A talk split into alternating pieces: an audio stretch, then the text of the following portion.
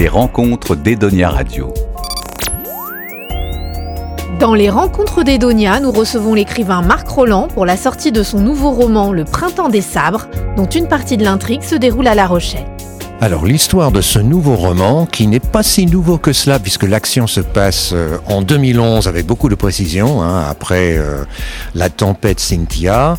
Euh, donc c'est un c'est un roman policier puisqu'il y a une enquête et il y a une enquêtrice qui est une jeune femme lieutenant de police et qui est sur les traces d'un club d'arts martiaux traditionnels qui autrefois organisait des stages d'été dans un, une salle des fêtes euh, de la banlieue de La Rochelle, plus exactement à Périgny. Et euh, à l'emplacement de ce, cette salle des fêtes, on découvre un squelette. Voilà, donc cela va amener cette enquêtrice à interviewer les, les, personnages survivants de cette histoire qui ont pris, je dirais, de la bouteille depuis, et la conduire à enquêter à La Rochelle même, et aussi à Paris, et même à New York. Alors c'est un, un livre qui m'a été inspiré par déjà le goût que j'ai pour, euh, pour euh, l'enquête policière. Aussi parce qu'il s'agit d'un milieu, euh, justement le milieu des arts martiaux traditionnels que je connais, que je connais plutôt bien. Aussi les encouragements d'un certain nombre de personnes euh, autour de moi. Euh, d'ailleurs, j'ai eu, euh, j'ai pu compter sur les services techniques d'un capitaine de police qui a pu me souffler tous les détails nécessaires à l'enquête.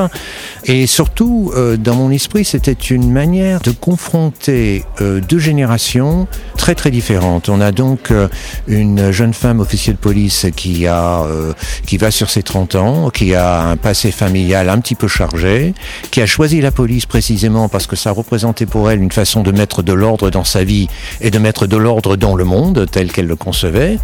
C'est une enquêtrice solitaire, c'est une enquêtrice qui est curieuse, mais qui euh, découvre là un milieu euh, qu'elle ne connaît absolument pas. Elle ne connaît rien au Japon, elle ne connaît rien aux arts martiaux, sauf quelques cours de karaté, euh, et elle découvre tout un milieu d'hommes et de femmes qui, 20, 30 ans auparavant, étaient réunis dans une presque secte vouée à la célébration d'un grand auteur japonais euh, Mishima, pour le nommer, euh, qui a connu une fin tragique euh, en 1970. Et alors il y, a, il y a aussi dans cette histoire des objets, il y a des objets fétiches, il y a un sabre D'où le titre Le printemps des sabres. Il y a un sabre rouillé qui euh, va passer de main à la main et qui est lié à une tragédie ancienne. Il y a un squelette qu'il faut identifier. Et une fois qu'il est identifié, euh, il faudra mener cette enquête euh, en faisant très attention de ne pas froisser des susceptibilités diplomatiques. Quand vous écrivez un roman, comment vous choisissez le, le thème? Ah, alors là, c'est une question très difficile. Euh, en fait, c'est plutôt le thème qui me choisit en réalité.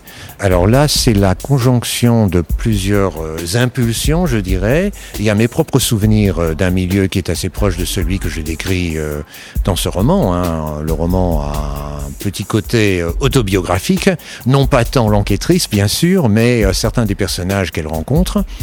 Et euh, après, il y a, y a, effectivement l'aspect de l'imagination.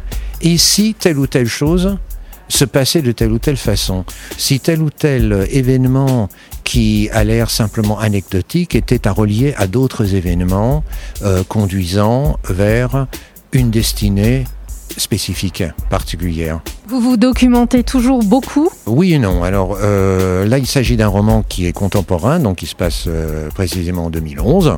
Bon, alors ma documentation, il s'agit, euh, il s'agit de lieux qui n'ont pas trop changé. Encore que certains chercheront en vain certains restaurants qui n'existent plus. Je me documente, oui, là, s'agissant d'un polar, je me suis beaucoup documenté sur l'aspect légal. Donc tout ce que j'avance dans ce roman est vraisemblable. Donc l'enquête que mène mon enquêtrice est audacieuse à bien des égards, elle prend des risques, mais euh, elle respecte la procédure, euh, elle ne commet pas de ces, euh, de ces bévues que l'on voit de temps à autre dans les, dans les séries à la télévision qui feraient révoquer n'importe quel policier au bout d'une semaine. Voilà, donc, donc l'aspect, l'aspect documentation légale est solide. Euh, les textes auxquels elle se réfère euh, sont des textes qui existent et qui, euh, qui, ont, euh, qui ont force de loi. Vous venez en, en repérage sur les lieux euh, que vous choisissez de, de décrire? Ah oui, alors il y a une chose qui est très importante chez moi, que ce soit euh, dans un roman contemporain ou dans les romans euh, plutôt historiques que j'ai écrits par le passé, puisque euh, j'ai écrit un roman précédent qui se passe à La Rochelle en 1904, je hante les lieux que je décris. C'est assez curieux d'ailleurs parce qu'après cela, quand je me retrouve sur ces lieux, il y a mon histoire qui fait un petit peu écran entre la réalité et moi-même et j'ai l'impression d'être dans mon histoire. Vous voyez, il y a l'effet suggestif que je, que je confère au lieu a tendance à rejaillir sur moi. Je vais me dire, ah mais c'est là que telle ou telle chose s'est passée. Ah mais oui, mais ça s'est passé. Mais ça s'est passé dans mon roman, pas dans la réalité. Vous voyez? La Rochelle apparaît dans votre deuxième euh, roman. C'est le deuxième roman que vous écrivez qui se passe à La Rochelle. Je crois savoir que le prochain se passera aussi un petit peu à La Rochelle. Pourquoi La Rochelle? Pourquoi cette ville vous, attire? Alors, c'est parce que c'est une ville que je connais depuis, euh, de longues années, hein, depuis bien une trentaine d'années. C'est une ville où j'aurais voulu vivre. Mais fonctionnaire de l'éducation nationale, je n'ai jamais réussi à mener à bien ma mutation. Vous voyez, hein, il y a des considérations tout aussi euh, terre à terre euh, que je connais bien, que j'aime énormément. J'y retourne souvent, j'ai séjourné en différents endroits. D'ailleurs, les appartements qui sont décrits dans mes, euh, dans, dans mes romans, en particulier dans celui-ci, il y a deux, deux petits appartements, euh, deux adresses précises. C'est des, ce sont des adresses où j'ai séjourné pendant quelque temps. La Rochelle est pour vous une ville romanesque? Ah, tout à fait. Oui, oui, oui. Qu'est-ce qu'elle a de, de romanesque concrètement? Alors, qu'est-ce qu'elle a de romanesque? Mais Beaucoup de choses. hein. Je ne voudrais pas répéter ce que dit, euh, ce que dit tout le monde. Bon, il y a la beauté, il y a la beauté visuelle, euh, l'éclat des pierres, les, arcades. Euh, bon, cette, cette présence du passé, mais un passé qui n'est pas qui n'est pas envahissant parce que c'est une ville en même temps qui est il y a quelque chose de joyeux. Il y a des villes anciennes qui ont quelque chose de sinistre comme si euh, elle vivait sous une forme de malédiction, ce qui peut avoir énormément de, de- charme. Mais j'ai tendance à dire, euh, mais peut-être que beaucoup ne seront pas d'accord avec moi, mais euh, m'est très difficile d'être déprimé à La Rochelle. Voilà, il m'est très difficile d'être déprimé à La Rochelle, même dans des circonstances qui sont, qui peuvent être des circonstances tragiques. D'ailleurs, j'en décris un certain nombre dans, euh, dans ce roman. Pour revenir à l'écriture, quel plaisir vous, vous apporte l'écriture? Alors, euh, c'est une très bonne question car l'écriture est une tâche aussi pénible, euh, éprouvante. Comme je suis fondamentalement quelqu'un de très paresseux, euh, la, mise en écriture, c'est me faire une petite violence. Bon, l'écriture me permet de, de, de, de, de fixer euh, mon imagination, de lui donner une forme qui consolide mon imagination, me permettant de la partager avec d'autres, et aussi de revenir, de revenir en moi et, euh, et, de, la, et de la retrouver.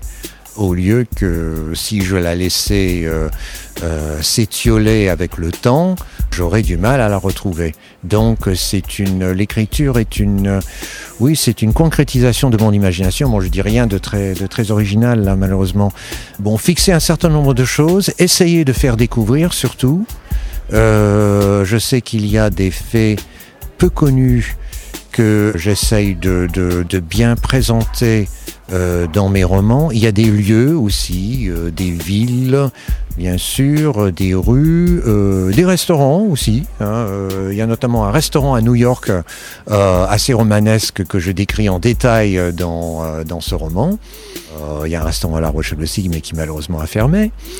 Oui, disons, disons, oui, ça m'apporte une certaine satisfaction, mais, mais une grande angoisse aussi, car euh, je ne sais pas du tout comment euh, mon écriture sera perçue. Et l'angoisse, c'est en écrivant ou vous vous posez déjà la question ou au moment de la sortie du, du- du livre? Ah non, la sortie du livre, c'est un grand soulagement. Euh, arriver à la forme définitive, euh, c'est un grand soulagement.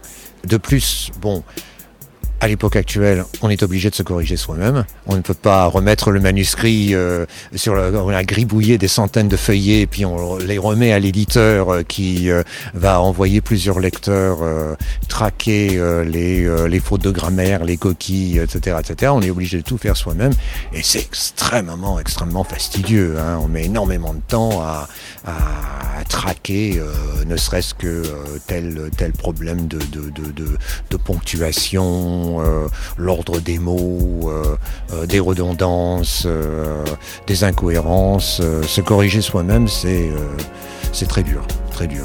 Donc quand on arrive au produit fini et on peut se dire ça y est, c'est bon, eh bien on se sent soulagé. Marc Roland, merci. Et je rappelle que votre roman Le Printemps des Sabres, aux éditions Hervé, est disponible chez tous les bons libraires. Edonia Radio. Radio.